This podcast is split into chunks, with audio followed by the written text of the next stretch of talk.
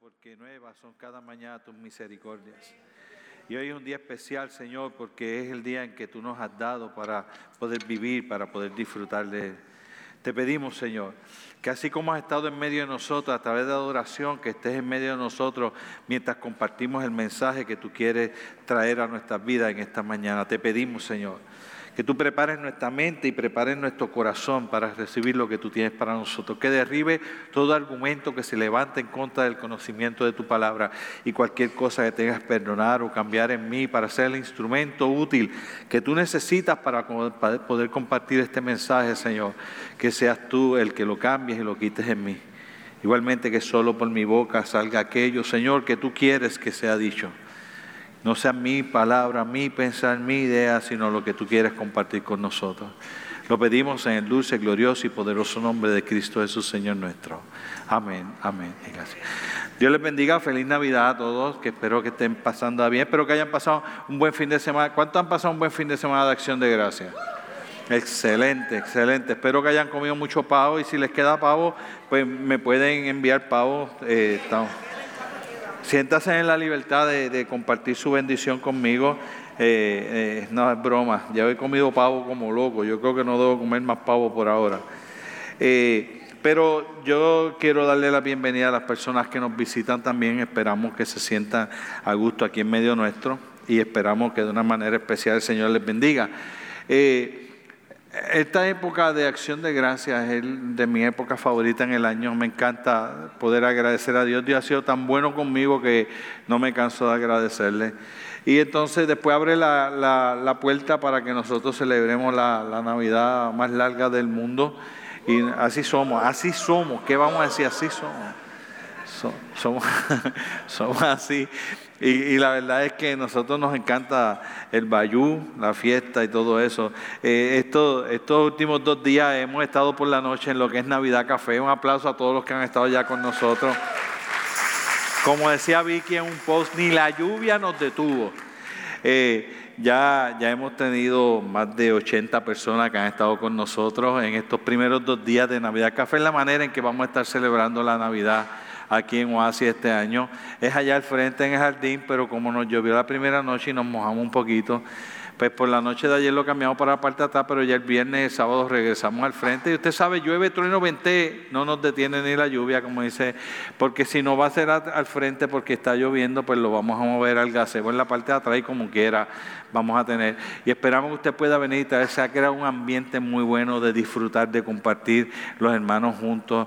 Eh, eh, ya hemos hecho una, una marcha nupcial hemos orado por personas que se casan que ni siquiera son creyentes, que estaban acompañándonos con nosotros. Y usted sabe, toda una fiesta montada celebrando el nacimiento de nuestro Señor Jesucristo. Yo creo que Él merece que celebremos su nacimiento como ningún otro nacimiento en la historia, porque no ha habido otro nacimiento como ese en la historia. Dice la palabra del Señor que se abrieron los cielos y los ángeles cantaron. Yo no he visto ningún otro nacimiento que se hayan abierto los cielos para que los ángeles salgan a cantar. Dice, gloria en las alturas y en la tierra voluntad. Buena voluntad para con los hombres. Y hablaba del nacimiento de Jesucristo, buena voluntad para con los hombres. Eso es lo que celebramos. Por eso yo creo que la iglesia tiene que celebrar más que nadie. Yo creo que la iglesia, eh, vamos a tener que cambiar las navidades para agosto, para hacerlas las más largas, celebrando el nacimiento de Jesucristo nuestro sábado. Y lo queremos hacer así, de una forma diferente. Hay café, hay montones de cosas para usted puede comprar para comer. Hay, hay, hay, hubo karaoke ayer, ha habido spoken word, hay música, hay músicas invitadas a otras iglesias, hay gente de otras iglesias que están viniendo, hay gente de la comunidad. Hubo una persona de la comunidad que entró porque vio que estamos muy fuerte y entonces a ver qué pasaba para ya poder venir después y participar. Y les invitamos que usted también, todos viernes y sábados de 7 a 10 de la noche, eh, tenemos el café y esperamos que usted pueda compartir con nosotros. Y digo todo eso porque estoy tratando de que usted entienda que nosotros estamos celebrando una época que es una época de eh, la época de dar, le llama la gente, ¿cierto? La gente le llama la época de dar. Y yo quiero hablar de eso, de la época de la época de dar. Pero yo creo que nosotros vivimos una sociedad altamente consumerista, ¿no? el capitalismo nos embarga por todos lados, perdón la palabra embarga, ¿no? Este, el, capitalismo llega por todos lados y, nos lleva a que es una, es una, una, una cultura de, recibir. ¿eh? Nosotros, nosotros, nosotros estamos acostumbrados a recibir regalos, ¿cierto? Por ejemplo, empieza el año, enero, regalo de Reyes, ¿cierto? Febrero y marzo son los más, febrero enamorado, ¿cierto? Marzo, abril, se pone como triste. Llega mayo, llegan los regalos de graduaciones y madres.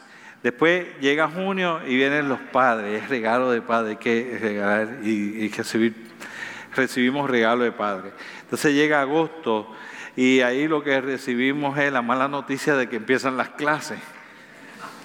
Pero llega septiembre y la cosa se pone ahí como lenta en esos dos meses, igual que en abril y en, abril, pero cuando llega entonces noviembre, ahí para abajo sí que sacamos la bola del parque, porque ahí empezamos a acción de gracia, después viene Navidad, vienen las, vienen las actividades de las compañías, este, todo el mundo está en fiesta recibiendo, y pareciera ser que esta historia de recibir, es más importante que la historia de dar. ¿Ve? Pareciera ser que la historia de recibir es más importante que la historia de dar. Pero la palabra del Señor enseña en Hechos capítulo 20, versículo 35, dice, en todo os he enseñado que trabajando así se debe ayudar a los necesitados y recordar las palabras del Señor que dijo, más bienaventurado es dar que recibir. De momento el Señor nos recuerda en la palabra que más que una época en que nosotros podemos recibir algo, nosotros debemos tener una vida que el fundamento es dar y no recibir. Eso va en contra de todo lo que la sociedad está enseñando y todo lo que nosotros somos. Usted, si usted no fuera a recibir el pago, usted no trabaja. No va a trabajo, se cambia de trabajo. ¿Cierto? Porque nadie va a trabajar de qué. Fíjate, nosotros hace años regalamos una botella de agua aquí cuando cambiamos el nombre a Oasis y regalamos una botella con una etiqueta de Oasis y le tocamos a la gente parece y me decía, no, no, no, yo no, no quiero, no, no voy a comprar. ¿Cuánto es? No, no, es regalar, no, ¿cómo que es regalar? No, no es regalar, no, pero ¿qué es regalar? Nadie regala nada. Y sí, es verdad, sí, sí se regala. Entonces nosotros entramos en esta, en esta única conciencia de recibir y nosotros entendemos que nosotros tenemos derecho a recibir lo que nosotros nos merecemos. Si eso fuera verdad, dice la Biblia que nosotros merecemos la muerte. ¿Cierto? Así que si nosotros fuéramos a recibir lo que merecemos, tendríamos que recibir una muerte eterna, dice la Biblia. Pero nosotros no recibimos lo que merecemos porque Dios por gracia dio. ¿Ve? El dar nos trae a nosotros libertad. El dar nos trae perdón. El dar, el que Dios haya dado, el que Dios se haya dado a sí mismo, el que le haya decidido nacer, el que le haya decidido dar su vida por nosotros en la cruz del Calvario, hace que nosotros recibamos no lo que merecemos, sino por gracia lo que Él nos da. Y cuando usted pone las cosas en el contexto bíblico de lo que Dios quiere hacer, dar es mejor que recibir. Porque Él dio su vida y nosotros recibimos perdón. Él dio su vida y nosotros recibimos vida eterna. Él dio su vida y nosotros no tenemos que recibir lo que merecemos, recibimos algo mejor. ¿Alguna vez usted ha estado esperando un regalo y le llega otro que usted dice, ah, sí, ¿te gusta? sí, está, chévere, eh, está chévere, pero ¿te gusta la? Sí, sí, sí, sí. Y por dentro usted está, qué chavienda, yo que esperaba el iPad. Nosotros tenemos esa cultura, pero imagínese entonces usted, cuando ha esperado algo que usted dice, mire, este año las cosas están malas, yo no espero un buen regalo, y de momento el regalo que recibe es un regalo que usted de verdad deseaba y que usted creía que no iba a llegar, pero fue el que llegó. ¿Ha vivido esa circunstancia también? Ese es especial, ¿cierto? Porque cuando la ve, la, sonrisa del guasón se queda corta. Usted llega acá, de aquí, de la parte de atrás hasta acá al frente. Cuando usted da la vuelta, se ve la sonrisa. Porque usted no la esperaba. Y yo creo que el concepto del Evangelio es de esa manera. El concepto del Evangelio es este concepto de que Dios ha dado algo tan bueno para nosotros que la gente a veces le parece, es imposible que alguien me dé algo así. Yo tengo que estar haciendo algo especial. Porque nadie hace eso. Sí, Dios. Dios hace eso. Dios no es como nosotros.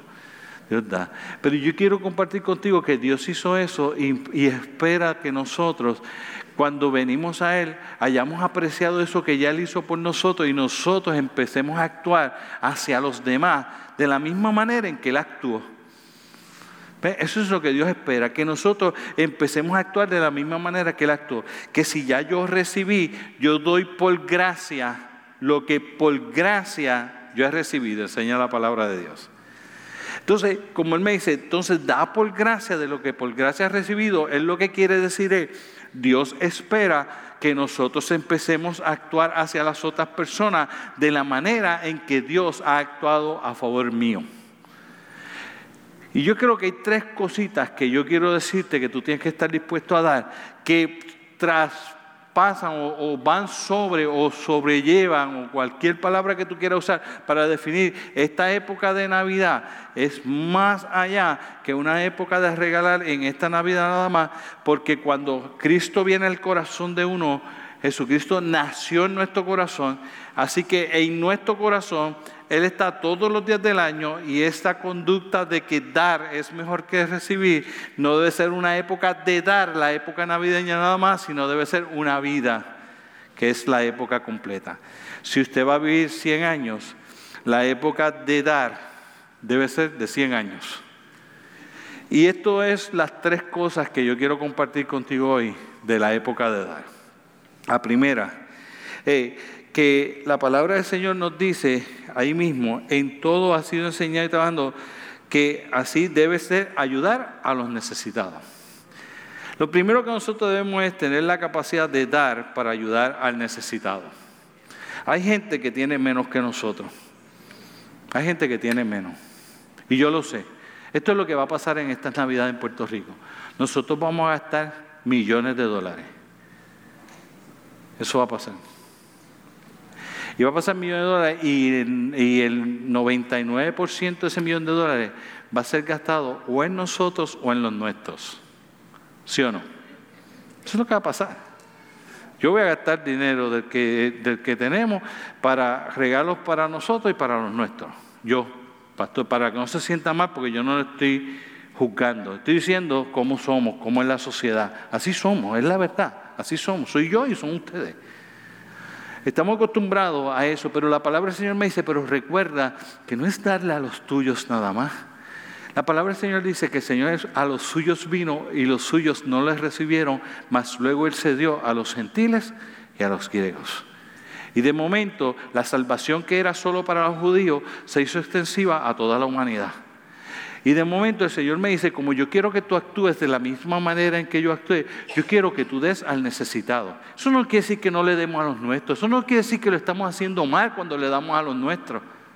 Eso quiere decir que no podemos olvidar en el camino al necesitado. Es más, yo quiero invitarte en esta época de Navidad, que también es una época en que la gente se siente un poquito más sentimental para poder ayudar a alguien, que tú cojas del presupuesto que tiene para los regalos y digas, de esto que yo tengo, yo voy a sacar esta cantidad que es para dárselo a alguien cuando yo lo vea en la calle. Algún necesitado. O al viejito que está solo en una casa. Y que tú te acerques a ese que tiene algún tipo de necesidad. Y que cuando tú vayas donde ella le digas, tenga, ¿y por qué? Nada, porque Dios quiere que yo tenga una vida de dar, porque dar es mejor que recibir. Y Él me ha dado para que lo que me ha dado por gracia, yo por gracia le dé. Y yo quiero bendecirle. Busca a alguien necesitado. Encuentre a alguien que tenga algún tipo de necesidad durante esta época y vaya y de lo que usted tenga de presupuesto, no puede decir que no tiene, para darle a otro porque ya tiene un presupuesto para dar. De ese presupuesto que tiene para dar, lo que va a hacer es que va a reducir lo que es de nosotros para sacar algo, para darle a alguien que no tiene. La palabra del Señor nos llama y nos dice, al que te pida, en Mateo capítulo 3, versículo 6, dice, al que te pida, dale. Y al que, y al que quiera tomar de ti prestado, no les rehuses. La palabra del Señor me dice, el necesitado, el que tenga necesidad, recuerda, esto es, esto es el que tenga necesidad. A todo el que tenga necesidad, que te pida, dale. Y no, no nos pide que evaluemos el caso. ¿No es interesante? No nos pide que evaluemos el caso. No nos pide y diga, no, yo quiero decidir si a este guarda o no guarda. No, es que este no me cae muy bien. Este yo creo que es que es medio buscón. Eh, no, no, no, te dice que, que, te pongas a evaluar el caso, te dice, a que te pida, dale. Y, no te dice que le des todo lo que tienes, no te dice cuánto le vas a dar, pero te dice que tengas un corazón lo suficientemente generoso para dar a aquel que tiene algún tipo de necesidad. Y yo creo que cuando el Señor nos mira a nosotros, Él lo que hace con nosotros. Él me dice, no te apures por las cosas que vas a comer o que vas a beber o que vas a vestir, porque el Señor sabe que tú tienes necesidad de todas esas cosas. Y Él te va a proveer como le provee a los lirios del campo o a las aves del cielo. Y te dice, entonces no te preocupes porque yo tengo para darte a tu necesidad. Solo preocúpate porque tú estés dispuesto a hacer lo mismo que yo esté haciendo y tú tengas esta capacidad para darle al necesitado lo que él necesita. Yo me encargo de ti, dice Dios, y tú encárgate del otro. Solo soñemos por un momento, soñemos un segundito. Y en este sueño vamos a imaginar un mundo en que todos nosotros compartimos de lo que tenemos, damos. ¿Ok?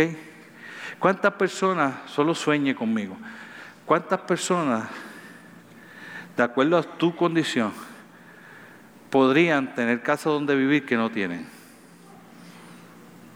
En tu condición actual, económica. Si tienes una casa, dos casas, tres casas, cuatro casas, cinco casas, lo que tú tengas. Eh, una casa con un cuarto, dos cuartos, tres cuartos, cuatro cuartos, es la que tú tengas. Piensa, si tú tuvieras de eso, para el necesitado y tú fueras a darle eso, ¿cuántas personas que ahora mismo no tienen dónde vivir podrían tener dónde vivir? Piénsalo por un segundo. ¿Okay? Vamos a soñar ahora. Sueña que Bill Gates, el de Claro, el de Facebook, todos ellos, decidieron por un momento que se iban a quedar con medio billón de dólares nada más, con esa miseria y que el otro 1.5, 1.8, 2 billones de dólares que cada uno de ellos tiene, deciden que lo van a dar. Y lo, y lo donara a gente que tiene necesidad. ¿Cuánta gente que se queda sin comer hoy comería? Comería. Yo les dije una vez a ustedes, solo soñemos un momento.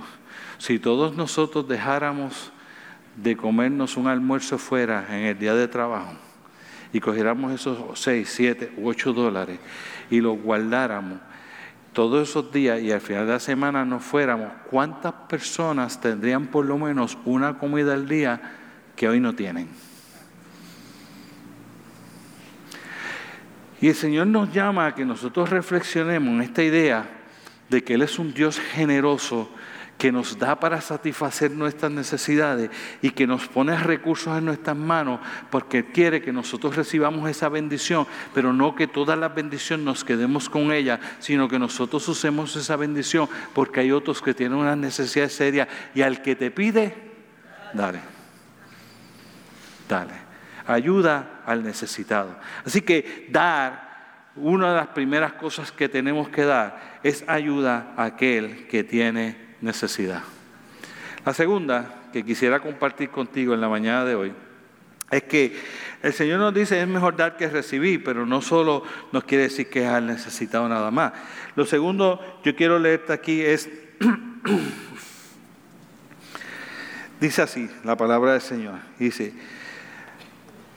porque entonces se acercó Pedro y le dijo, ¿cuántas veces perdonaré a mi hermano contra mí? Hasta siete. Y Jesús le dijo, no te digo hasta siete, sino hasta un, un hasta un, es una frase bien importante. No es que le dijo, no, 70 veces 7, no, no, le dijo hasta un 70. Yo te digo hasta un 70 veces 7 es que le está diciendo, bueno, para decirte un ejemplo, 70 veces 7 por lo menos, por lo menos, por cada falta. Jesús le dijo, no te digo hasta 7, aún hasta 70 veces 7. Lo segundo que yo creo que el Señor nos llama es a nosotros dar perdón. Él nos llama a dar ayuda al necesitado, pero lo segundo que el Señor nos llama es que nosotros debemos dar perdón. Y esa palabra duele. Yo no sé cuántas veces usted ha hecho algo que no tiene ganas de perdonar, le han hecho algo que usted no tiene ganas de perdonar a nadie. A mí me ha pasado. Yo he tenido ganas, me han hecho algo que yo no he tenido ningún deseo de perdonarle. Esto me pasó una vez. Yo tenía un amigo, que es amigo mío nuevo ahora.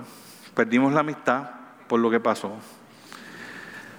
Y cuando pasó eso, la, amistad se laceró y pasamos años sin casi ni hablar, ¿verdad, Jessica? No, yo creo que no hablé para decir más, por, ponerme como fuera la cosa de verdad.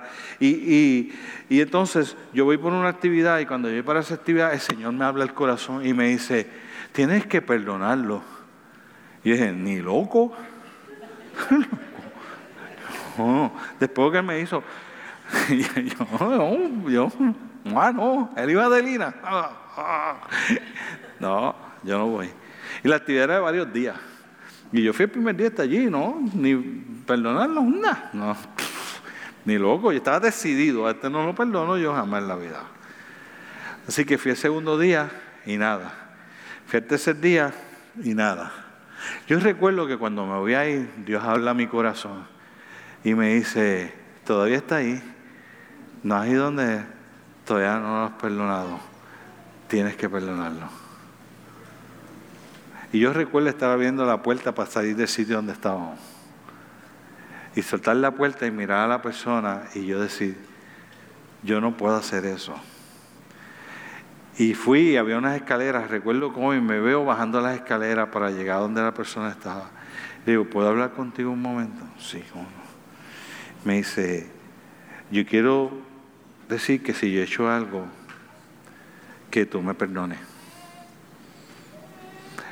Y la persona, así como lo que usted espera, pues yo espero que me diga, yo también si he hecho algo, espero que tú me perdones. Y me dice, fíjate, gracias, porque de verdad que llevo años esperando que tú me pidieras perdón.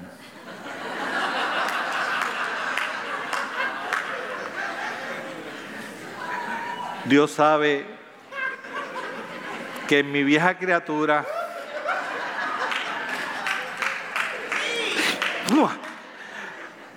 hubiese recibido una unción y no era de Dios. Pero como ya Dios me había transformado, pues yo como quiera esperé que dijera eso y dijera, y, pero como quiera, si yo he cometido algo que tú me perdones, al día de hoy, nunca eso ha pasado. Nunca, ¿verdad Jessica? Nunca ha pasado. Después de eso, mi actitud cambió. Empezamos a compartir, hablaba, me sentaba, qué sé yo qué, compartía, pero nada de amistad. Y, después, nunca ha pasado eso, pero después de un tiempo, yo empecé a notar que además de que no me desagradara su compañía, ya no solo me, no me desagradaba, ahora me agradaba nuevamente poder compartir con él. Porque el perdón es sanador para uno. Esto sabe el Señor. Si tú das perdón, recibes sanidad. Si tú no das perdón, no recibes sanidad. Si tú das perdón a un aquel que no lo merece, tú recibes una sanidad que no mereces. Y entonces el dar comienza a ser algo trascendental en la vida del creyente, porque el dar comienza a ser a alguien que yo empiezo a comportarme de una manera diferente a lo que se comporta el otro. Yo, yo sé que tú estás ahí sentado Y yo sé que aquí hay mucha gente, y sé que entre todo el mundo que hay, aquí hay grandes probabilidades de que haya gente que han sufrido cosas mucho más serias que las que esa persona hizo cuando violentó mi amistad. Yo sé eso. Yo sé que aquí puede haber casos sumamente drásticos. Pero yo quiero ponerte las cosas en el contexto bíblico. Este es el contexto de la palabra. Este es que el Señor murió en la cruz del Calvario por todos. Por todos. Esto es lo que quiere decir. Si Él recibió un latigazo por un pedófilo. Sí, Él recibió una bofetada por un adúltero. Sí, Él recibió una corona de espinas por un violador. Sí, él recibió un clavo por un asesino. Sí, Él murió en la cruz por todos. Sin importar y discriminar cuál era la falla que había cometido. Está guindado, iba a usar la palabra fina, pero después me, salgo de mi filosofía de usar palabras que no sean de domingo los domingos está pendiendo de una cruz, colgado de una cruz, de un madero. Tiene al frente a los que le han dado bofetadas, palos, escupidos, latigazos, le han espetado los clavos en las manos y en los pies, le han gritado crucifícale, lo han traicionado y los mira y le dice, Padre, perdónalos. Y después nos dice, mis hijos, tienen que tener la capacidad de perdonar. No importa qué. Y yo sé que, que tú puedes estar aquí con las heridas más grandes o quizás con alguna sencilla, quizás con una pelea que ocurrió esta misma mañana, nada más, algo sencillo. A lo mejor es algo bien grande. Yo quiero decirte que esto sucede cuando tú vas donde el Señor le dice, Señor, yo quiero que tú perdones mis faltas. Él te perdona y te da una nueva vida. Y esto va a suceder cuando tú perdonas a las personas que te han hecho algún mal. Tú le pides perdón, tú los perdonas y tienes una nueva vida. Porque esto está sucediendo usualmente en mayor parte de los casos. El que te ha hecho algo a ti que te hirió y tú no estás compartiendo con él, lo más seguro está viendo muy tranquilo. Muy tranquilo. Está viendo tranquilo. ¿Quién no está tranquilo? Tú. Este mensaje no es para, que te haya hecho, para el que te haya hecho algo porque Él no está aquí. ¿A quién Dios trajo aquí? ¿A ti? ¿A ti? No al que te hizo algo. A ese no está aquí. Estás tú. Y Dios te está diciendo, ¿sabes qué? Esta época de dar y esta cuestión de dar va más allá de dar algún material al que está necesitado, va a darle perdón a aquel que lo necesita. Y porque cuando nosotros perdonamos, Dios nos perdona, dice la Biblia. Dice, si ustedes aprenden a perdonar a su hermano, a su prójimo, Dios los perdona a ustedes. Hay, una ganancia neta en nosotros aprender a perdonar a aquel que tiene alguna necesidad, aquel que nos ha herido, aquel que nos ha hecho mal, porque nos sana a nosotros en nuestra forma, en nuestro interior. Y entonces nosotros vamos a poder tener la capacidad de ir más allá en nuestra, en nuestra manera en que yo voy a atender la necesidad de los demás. Dice, así que si tu enemigo tuviera hambre, dice en Romano, dale de comer. Y si tuviera sed, dale de beber. Pues haciendo esto es que tú acusas a los otros y lo amonestarás sobre su cabeza y le dirás, dejarás saber a los otros, yo quiero que tú sepas que tú lo hiciste mal y yo te estoy perdonando, pero eso sabes tú que es lo que pasa, eso eres tú. Y si después de eso tienes que dar, dale. ¿Cómo es posible que yo vaya a ir a darle algo a mi enemigo si la razón principal por la que yo no le doy nada es porque yo no lo he perdonado todavía? Entonces, la segunda nos lleva a nosotros tener la capacidad de poder cumplir mejor la primera. Esto va creciendo con una vez acá. Hoy tengo muchas palabras de domingo yo.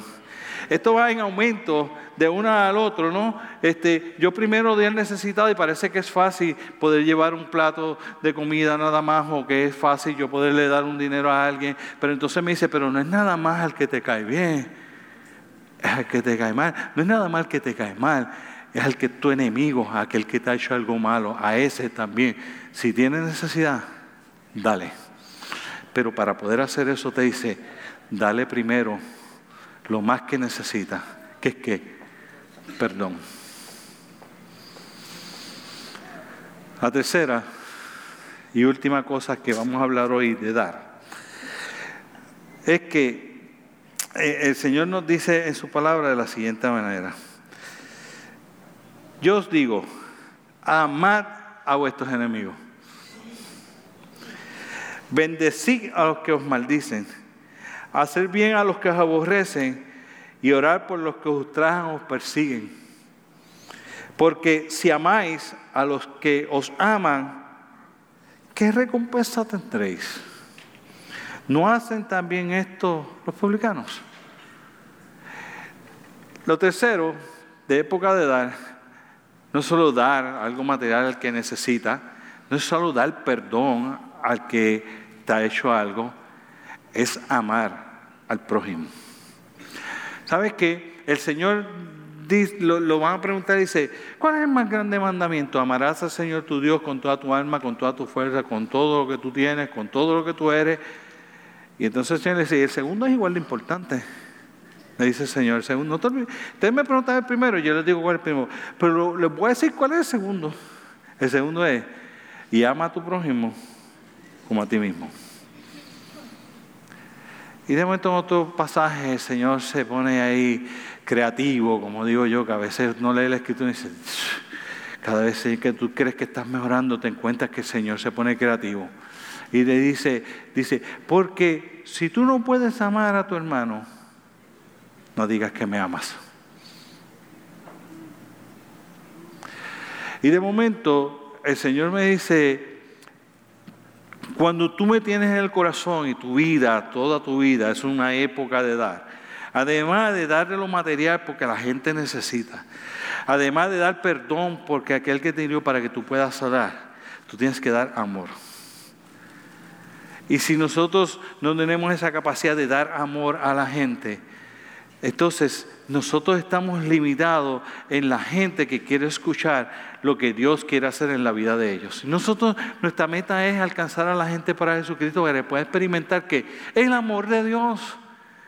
En esto demostró Dios su amor para con nosotros, en que siendo nosotros aún pecadores, Cristo murió por nosotros siendo aún pecadores, siendo inmerecedores de nosotros recibir. Él nos demostró que nos ama porque murió en la cruz del Calvario para que nosotros no tengamos ninguna duda de que lo que Él lo hizo, lo hizo por qué?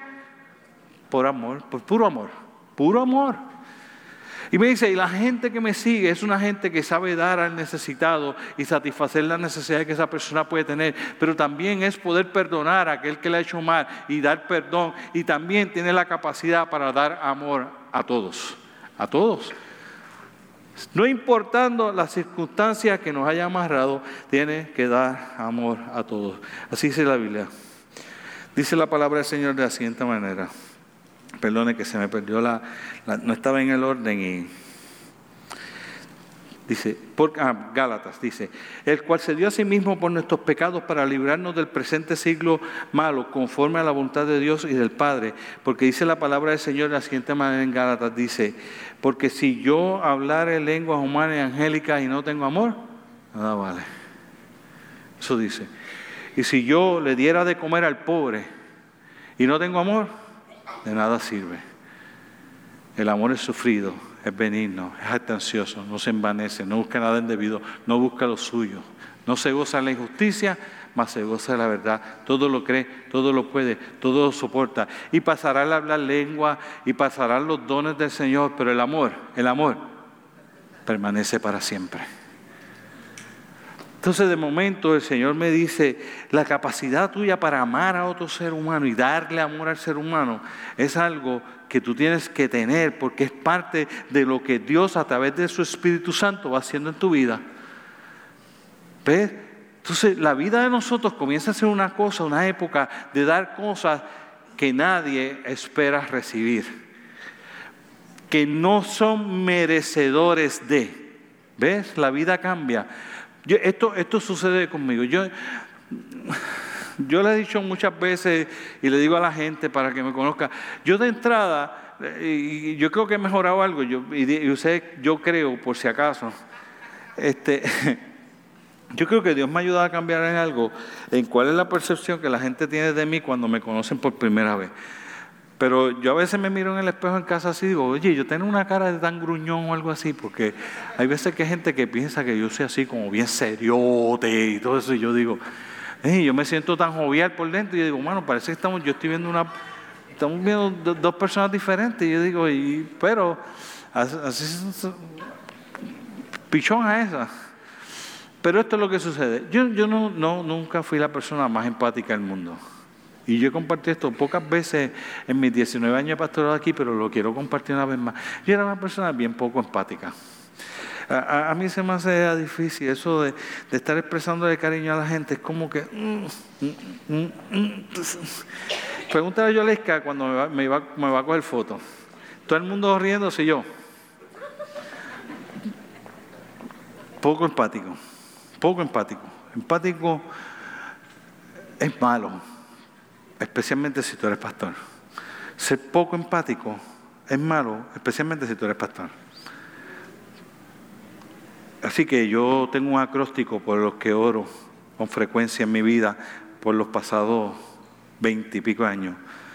Y entre los acrósticos está la S salud, la S y la A dice, Señor, enséñame a amar a la gente.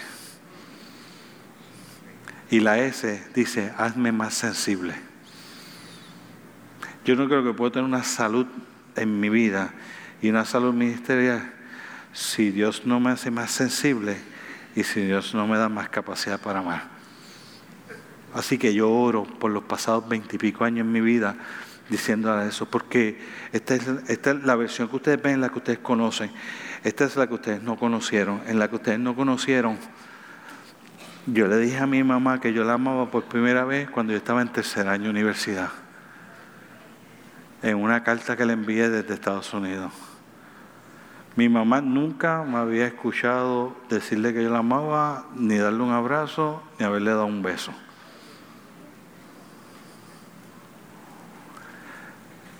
Mi mamá lloró una semana cuando ella envié la carta.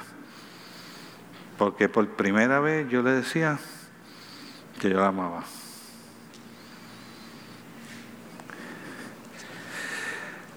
No en balde son las cosas que pasan. Entonces no es que yo me siento orgulloso de eso. Después de eso le digo que la amo a cada rato, pero no lo hacía. Y si fue duro cruzar la línea para decirle eso a mi mamá, usted tiene que entender que a mi papá pasó mucho más tiempo que eso, porque eso pasó en tercer año de universidad. Ya yo era pastor cuando por primera vez yo le dije a mi papá que yo la amaba y le di un beso por primera vez. digo de cuando ya uno es adolescente, cuando uno es nene es otra cosa, pero ya uno con juicio y razón propia ya yo era pastor de esta congregación cuando por primera vez yo le dije a mi papá que lo amaba y le di un beso. ¿A qué entonces qué pasó? Pues lloró también. Y yo, pues ahora va a llorar esta también.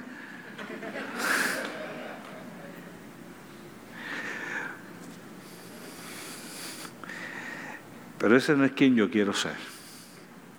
No es quien soy ahora. Ahora soy el que lloro en todas las películas y en casa están mirando a ver si a mí se me salen las lágrimas. A veces le digo, Señor, se te fue la mano, quítame sensibilidad, quítame sensibilidad. Soy el que estoy pendiente a la gente. Soy el que ha aprendido a amar a la gente con todo el corazón. Soy el que trato de expresarle cada vez más amor a la gente. Porque a eso nos llamó Dios. No importa si yo me siento cómodo o no me siento cómodo con ellos. No importa si yo era así o no era así. No se trata de cómo tú eras, es como Dios quiere que tú seas. Y Dios quiere que tú ames a tu prójimo y quiere que tú sientas lo que Él siente y que llores con Él si tienes que llorar y que rías si tienes que reír que tú estés ahí presente para darle el amor, aunque esa persona no sea merecedor de amor, porque después de todo nosotros estamos siendo los que estamos siendo recipientes de un amor que es inmerecido. Que nosotros tampoco merecíamos que Dios nos amara. Y como quiere nos amó que a veces todavía le somos lo suficientemente infieles e ingratos con nuestras conductas, comportamientos, acciones y decisiones, y como quiera, Él está empeñado en seguir amándonos. Y nos dice, los míos deben amar a los demás de esa misma manera. Deben tener la capacidad de dar al necesitado, como yo le proveo a ustedes. Deben tener la capacidad de perdonar, de dar perdón al que hizo errores y cometió falta, igual que yo perdono tus errores y tus faltas. Y debe tener la capacidad de darle amor a los demás de la misma manera en que yo he aprendido a amarte, de la misma manera en que tú eres amado por Él. Eso es lo que hace la diferencia. Porque en ese pasaje que leímos lo que dice, si no hacemos eso, ¿en qué nos diferenciamos de los que no tienen a Jesucristo en el corazón? ¿En qué somos distintos? ¿Cómo es posible que nosotros no podamos permitir e internalizar que tanta gracia, tanto amor, tanto perdón, tanta provisión que nos ha sido dado por Dios, nosotros nos demos por gracia lo que por gracia hemos recibido, porque es mejor dar que recibir. Y yo creo que cuando nosotros empezamos a experimentar este tipo de vida, no nos interesa otra. No nos interesa otra. Yo, yo amo poder ayudar a gente en sus necesidades. A veces más allá de lo que nuestro presupuesto pudiera dar. Yo amo tratar de no acostarme por las noches con cosas en mi corazón. Eso es lo que yo, yo me acuesto. Yo quisiera decirle que ahora mismo yo tengo algún conflicto, algún problema con alguien, pero yo tengo 0.00 conflictos en este momento. Yo no tengo ningún conflicto con nadie. Yo me acuesto en completa paz y así mismo dormiré porque Jehová está conmigo y no está en la cama conmigo la gente que me ha hecho algo. No están. Eso no es tan presente en mi mente y en mi corazón. Yo los perdoné, Dios me sanó y tengo la paz que Dios da al corazón del ser humano. Yo he aprendido a amar a la gente, aún a aquellos que no se lo merecen. Y hay gente que usted sabe que son difíciles para amar. ¿Quiere que le diga una cosa? A veces nosotros somos los que somos difíciles para ser amados. E igualmente queremos ser amados por alguien.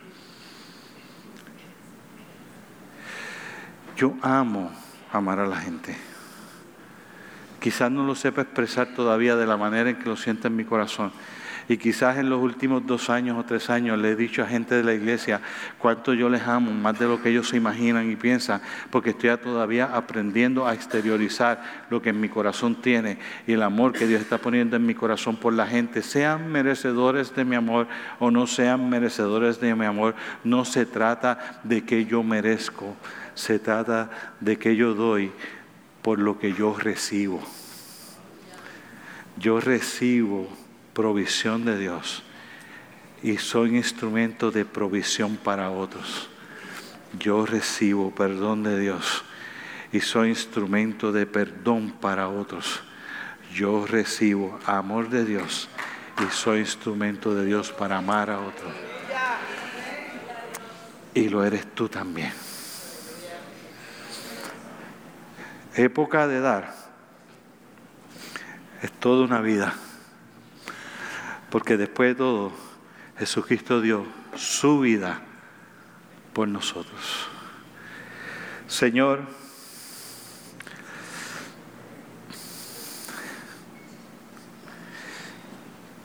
tú que me conoces sabes que en este momento mi corazón estalla de satisfacción de tenerte como mi rey y señor de mi vida.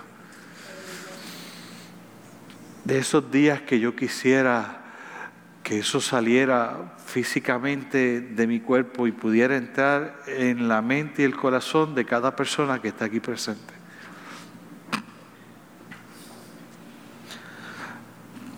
Yo te pido, Señor, que nos ayudes a ser generosos, a dar para los nuestros, a dar para tu obra y sobre todas las cosas a dar al necesitado. Hay gente que tiene necesidad y detesta esta época navideña por el mero hecho de que no tienen ni siquiera para darle a los suyos algún agrado. Y tú tienes aquí a tu iglesia. Pon corazones generosos en nosotros, más allá de nuestra razón, más allá de nuestros presupuestos. Ayúdanos a ayudar al necesitado. No importa quién es, ni en las circunstancias, ni lo que lo llevaron a esa condición. Ayúdanos a ayudarles. Ayúdanos, Señor, a perdonar. Si hay alguien en medio nuestro, Señor, que tiene esta herida en el corazón de alguien que le haya herido, que necesita perdonar. Permite que nazca en ellos una capacidad especial para poder extender ese perdón y hoy en este momento sana su herida en su corazón. Sánale, Señor. Sánale. Padre, ayúdanos a poder perdonar cada vez más con las capacidades que tú tienes para perdonar. Nosotros no sabemos hasta qué capacidad podemos llegar, pero sí sabemos la capacidad de perdón que tú tienes, es ilimitada. Mueve tu Espíritu Santo en nuestra vida para capacitarnos, para perdonar cada vez más, cada vez podamos tener capacidad de perdonar ofensas aún mayores. No porque querramos ser heridos ni nada, no, no, porque queremos ser sanados por ti y que tu Espíritu Santo nos sane y nos dé paz. Te pido, Señor, que nos des capacidad para amar a todos, a los más difíciles, a los más fáciles, a aquellos que lo merecen y a los que no lo merecen, Señor. Así como nosotros éramos inmerecedores del perdón que tú nos diste y aún así nos amaste y nos perdonaste. Ayúdanos a hacer eso hacia los demás, Señor. Ayúdanos a tener esta vida, esta época, nuestra vida completa sea una época de dar, de dar en lo material, de dar en perdón, de dar en amor a todos los que nos rodean. Y que a través de esos actos, Señor, mucha más gente te quiera conocer a ti y que tu nombre sea glorificado. En el nombre poderoso de Cristo Jesús hemos orado. Amén. Amén. Y gracias. Dios les bendiga.